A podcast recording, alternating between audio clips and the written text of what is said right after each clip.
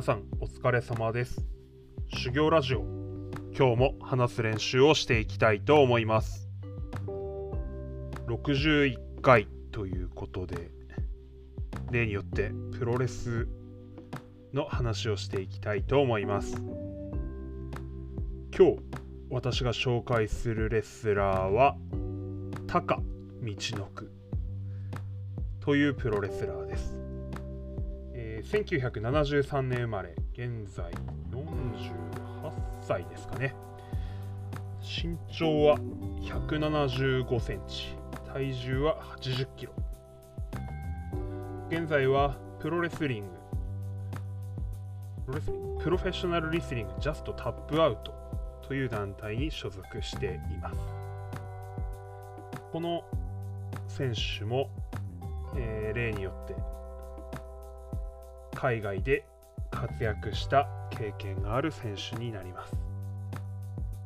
デビューは1992年9月4日です、えー、タカ選手は、えーご両親のお仕事の関係で、まあ、点々と確か千葉と岩手県とあとどこだかをこう回っておられたはずです。高校は岩手県の高校を卒業しています。彼は小学校の時ゆで卵先生の代表作。皆さんご存知だと思います。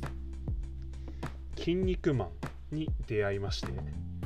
プロレスラーになることを志します。出ましたね。猪木ではない。馬場さんでもない。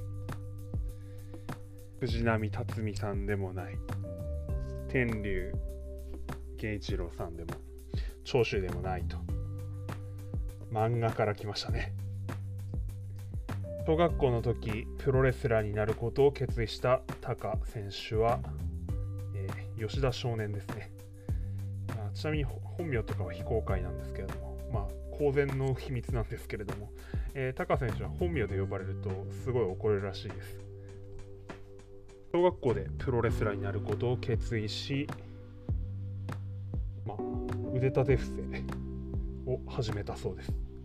中学校ではプロレスラーになるためには何がいいかと考えた末、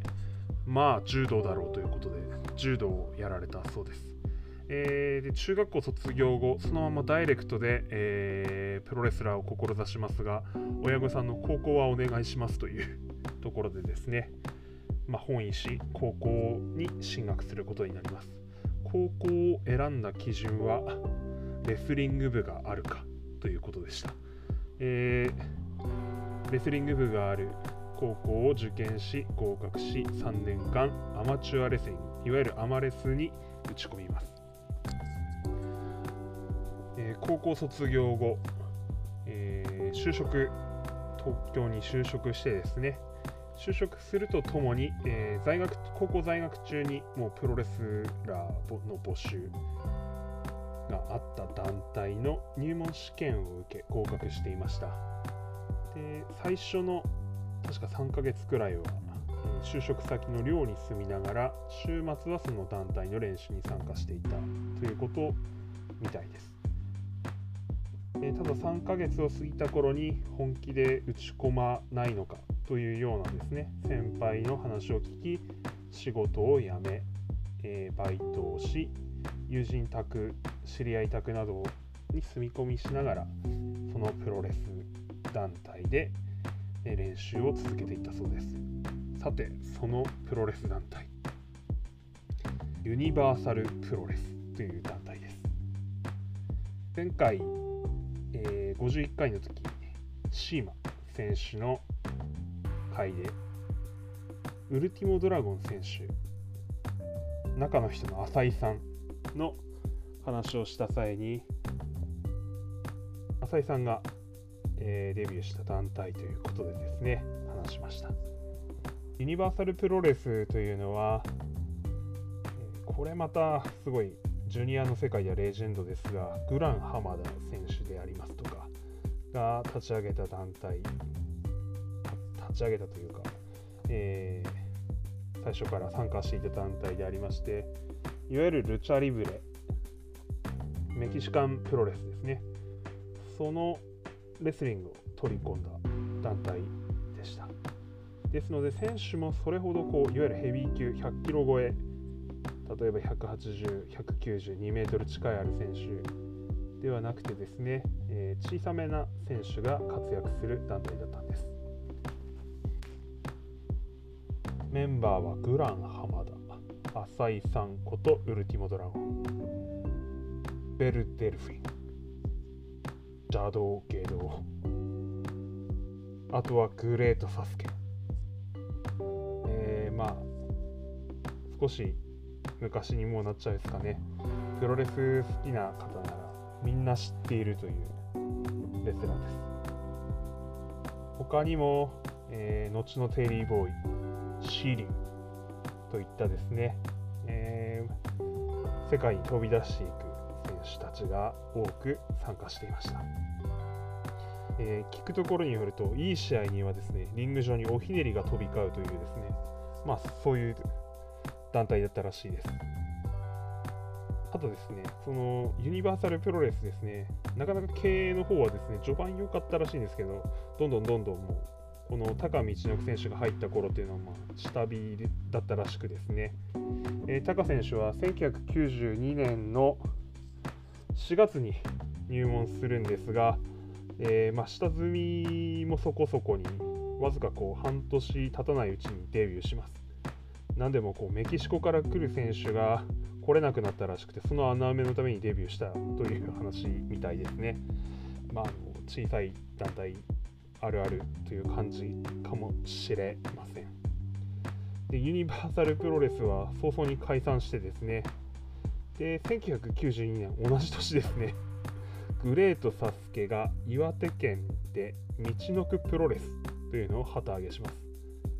えー、まあ、東北に住んでる人だともしかしたら見たことある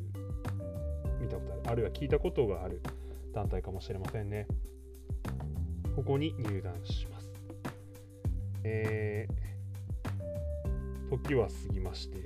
2年後1994年スーパー J カップ第1回に参戦します。スーパー J カップも何回か出てきているワードです。まずはあの重心サンダー・ライガー選手が提唱した。日本の団体関係なく有望な選手。海外から有望な選手。参加してもらって一番を決めようぜというジュニアの祭典ですね。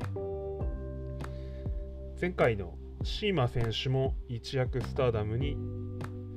駆け上がったのがこのスーパー J カップでした。1994年の第1回大会には提唱者である提唱者である重心サンダーライガーエル侍大谷慎次郎下道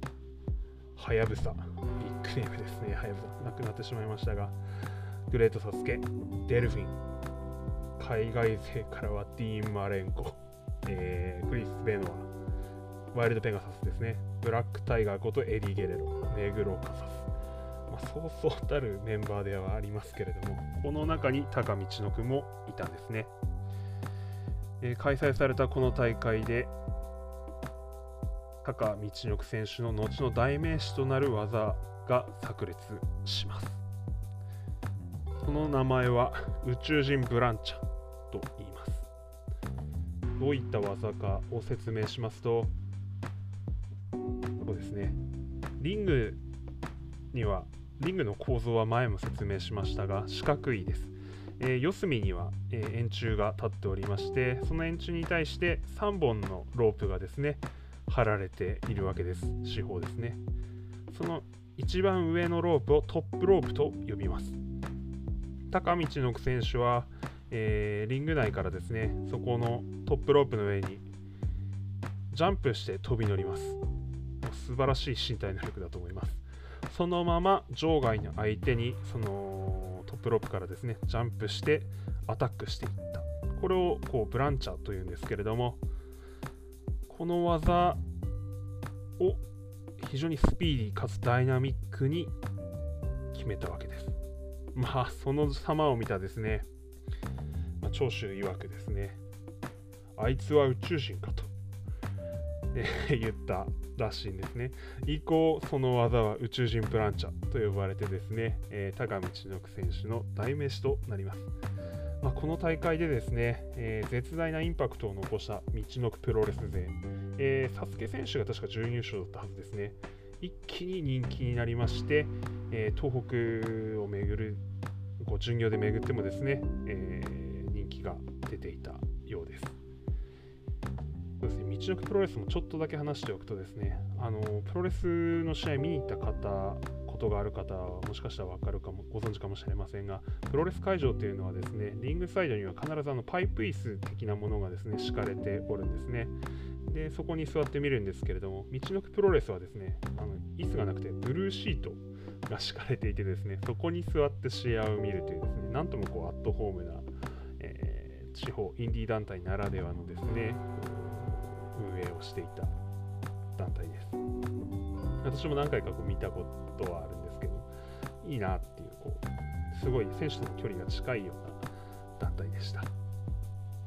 で翌年、1995年、えー、船木正一、後の小船木ですね。この人も WWE のメジャーリーガーですけれども、えーと、タッグを結成して、道のプロレス内ですね、活動し始めます。1996年には、まあ、後のですね、えー、WWE に流れていくユニット、海援隊 DX というのを結成します。メンバーはですね、えー、ユニバーサルプロレス時代にもちょっとこう出ていたテリー・ボーイ、シリュウことカズハヤシ、えー、佐藤ことディック統合、小船木、高道の句の5人組です。ジュニアの中では結構日本でもレジェンドじゃないかなとは思っていますけれども、まあ、特にディクトーゴは今新日本プロレスに参戦してますが、えー、何を隠そう、えー、我が県のですね。しかも地元が同じ出身のですねレジェンドレスラーというですね、まあ、素晴らしい選手なので、えー、そんな選手です。で翌年1997年に WWF というですね、今現在の WWE のですね、トライアウトを受けます。えー、聞くところによれば、あのグレートサスケがトライアウトを受ける予定だったらしいんですが、で、その付き添いのですね、こう相手役で高道の君も言ったそうなんですね。まあ、言ったら、こうタカ選手が合格して、サスケ選手を、えー、合格せずというですね、で、サスケぶち切れるというこうギミックだと思うんですけれども、まあ、それがあった上でこうタカ選手がこう WWF 渡米するということになります。えー、渡米後はですね、えー、初代 WWF ライトヘビー級王座というのを獲得します。かなり破格な扱いなんじゃないかなと思うんですけれども、えー、翌年1998年にはですね、レッスルマニア14に日本人として初出場します。レッスルマニアというのは WWE が年に1回こう4月頃に行う興行でですね、まあ、すごい大会なんですよ。もう日本のプロレスの大会だとちょっと,、えーと、一線を画してですね、もうすごいショーですね。何万人も入る会場でやる大会なんですね。でこの大会にタイトルホルダーとして日本人参加するというですね、でまあ、タイトルマッチを行って王座防衛。で、船木とのですね、こうタッグチームも、まあ、ここに、まあ、小船木参戦しているんですけど、タッグチームも盛況だったようです。え、まあ、海援隊というユニットでですね、まあ、英語でマイクアピールができないという設定でですね、えー、勝手に英語のスピーチがこう放送されているそうなんですけれども、それに合わせてこう口パクでですねこうマイク持ってパクパクパクってやるんですけど、まあ、口と声が全く合ってないっていうですね まあの状況が結構コミカルに見えたようで不思議な魅力が爆発してですねあの一時期はこう T シャツの売り上げがナンバーワンだったっていう話もあります。まあ、そのな中でですね、えー、活躍が続きますね。まあ、その間に WWF には後の田尻とかですね、まあ、いろんな選手、日本人選手ですね、が参戦したということです。2000年頃にはプエルトリコにですね、海援隊道場という、まあ、これまたプロレスの養成所を海外に、えー、作ったという状況でした。2002年まで WWF で活躍し、まあ、対談してですね、こう日本に戻ってきます。で WWF 時代にはさっき映像で見つけたんですけど、ジ・アンダーテイカーとですね、ケインというですね、破壊兄弟っていう恐ろしいユニットがあるんですよ。この2人がタッグを組んだら誰も勝てないっていうですね、結構すごいこうユニットがあって、2人とも2メートル以上あるんですけど、そこの2人とですね、こう船木と高道のこの海援隊が戦うっていう映像がちょっとあってですね、ちょっとあまりの悲惨さにこう言葉を失っちゃったんですけれども、ちょっとこの配信が終わったらアップしたいと思います。正直笑っちゃいました素晴らしいですね。この2人と戦えるほどのギミック組まれて、ストーリーライン組まれてたとは、ちょっと感動でしたね。知りませんでした。えー、2002年に、すいません、話脱線して、WWF を対談しまして、千葉県に戻ってきます。千葉県で軽道場というですね、えー、団体を設立します。まあ、この団体っていうのはですね、施設内にですね、合宿所あり、リング常設というですね、えー、まあ、常時ハウスショーが行われるというですね、えー、素晴らしい環境ではあった団体でした。とはいえ、まあ、客の入りとか経営は結構どうだったんだろうというところもありますけれども、まあ、そそこにですね、こう WWF 時代のですね、稼ぎを突っ込んでですね、ある意味更新の育成に励んだというのが、えー、2000年代の彼の活動でした。で軽道場を経営しながらですね、自身は全日本プロレスに参戦します。当時の全日本プロレスというのはあの無党体制であります。えー、パッケージプロレスでありまして、ま楽しく明るく激しくところですね、えー、馬場さんが目指したものをまたよりアメリカナイズさせた、えー、雰囲気のプロレスを展開していました、えー、全日本に参戦してですね、え ROD というですねあのユニットを結成します。ここにはですね、えジャマール太陽ケアあとブキャナンとかだったかな。結構あの WWF からですね WW もう WWE に変わってましたかね、えー、からちょっとこうあぶれたような選手たちがですね、えー、全日本に長武藤がブッキングしてきてですねいやかなりすごいいいパルンあパルンポがブドゥマダか。あの結構いい外人いっぱい引っ張ってきてでそのユニットのこう中心人物あまあ彼らは今度あの、えー、アメリカ人なので英語しか喋れないですから逆に日本語喋れないんで彼らの代わりにこう高道の句がすごいこうマイクパフォーマンスをしてくれたんですね。で高道の句あの WWF では喋れないギミックでしたけれどもあめちゃくちゃ喋れるんですよ。マイクめちゃくちゃ上手でですね。で私もこう2000年代は何回か全日本来れば見に行っていたんですけれどもこう試合始まる前はですね必ずこう ROD っていうのをこう最初ヒールユニットだったんですけど、まあ、徐々に徐々にこうキャラクターがこう浸透するにつれて、まあ、ヒールでありベビーでありみたいな立ち位置に変わっていったかと思うんですがこう試合前のこうオープニングの前説とかをですねしてこう会場を温めてくれるっていうですね、まあ、素晴らしいユニットとして活動していきます。でその間ですね全日本では世界ジュニアタイトルも獲得し結構長いこと防衛してたと思います。あと東北ジュニア、あとストロンゲスト K ですね、えー、の3大タイトル一緒に、まあ、まあ、世界ジュニアはやっぱり伝統がある全日本のタイトルで、東北ジュニアは道のくプロレスの団体のタイトル、ストロンゲスト系っていうのはこう軽道場のこうタイトルなんで、まあ、格的にはやっぱりこう世界ジュニアがナンバーワンなんですが、まあ、これを一時期3つ巻いていたりですね。こう素晴らしいシングルプレイヤーとしても活躍していた時期だったと思います。2010年代に入りますと今度はあの ROD というユニットも解散しまして、えー、鈴木みのるというですね、えー、素晴らしいレスラーがいるんですけど、まあ、今度は彼の鈴木軍というトに参加してですね、まあ、鈴木軍のこうスポークスマンとしてですねこうマイクを担当し、えー、全日本新日本ノアというですね各団体を巡り巡ってですね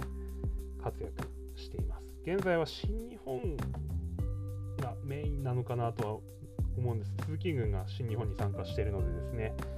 えー、まあ、そこで活躍していますね。あとこう自身の団体の、え、プロフェッショナルリスティングジャストタップアウトでですね活躍している私は高道の選手のこうレスリングのスタイルっていうのはかなり好きですね、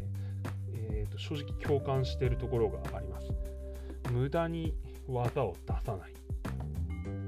頭から落とさない。飛ばない。この3つですね、えー、大事だと思ってます、ここ10年20年のレスリングっていうのはこう生意気ぶって喋りますけれども特に2000年代初期でしょうかね。暗黒時代。やっぱ名手新日本がこう落ちてた時代っていうのはですね逆にあのノア全日本、え、ドラゴンゲートっていうのはすごい躍進した時代ではあったんですけれどもその分ですね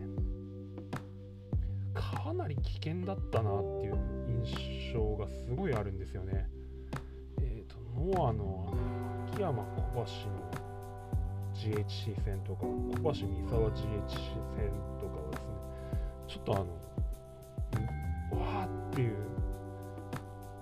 場外にエプロンからブレンバスターとかですね意味わかんねえとかってちょっと思ったりしていてあとドラゴンゲートも飛ぶのはいいですけど首折れちゃうよみたいなこう技の入り方みたいなのもあったような気がしてますね。まあ、全日本は割合あの武藤敬司がもうアメリカンプロレスのショーかなり取り入れてるので、まあ、少ない技、えー、全日本当時の全日本はかなり共感してましたね私は。っぱりあの、うん、なんでしょうね、まあ、僕あの、そういうリアルファイト思考に対応しようとしたところもあったんですかね。結構虚しいなと思って私見てたんですよね。私、レスラー、プロレス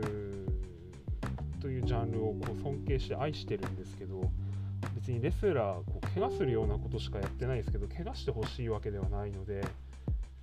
何て言うんですかねあとなんか日本人的な見方っていうんですかガチガチガチでこうやり合っているみたいな見方って私全然してなくて私あの非日常を見たくてプロレスに行っているだけであの何て言うんですかね。こう喧嘩を見に行ってるわけじゃないのであのスポーツ本当にこうなんすか肉体を使ったですね素晴らしいこうストーリーであったりそういうのを見に行ってるわけであの危険なこう大人の何かを見に行ってるわけじゃないので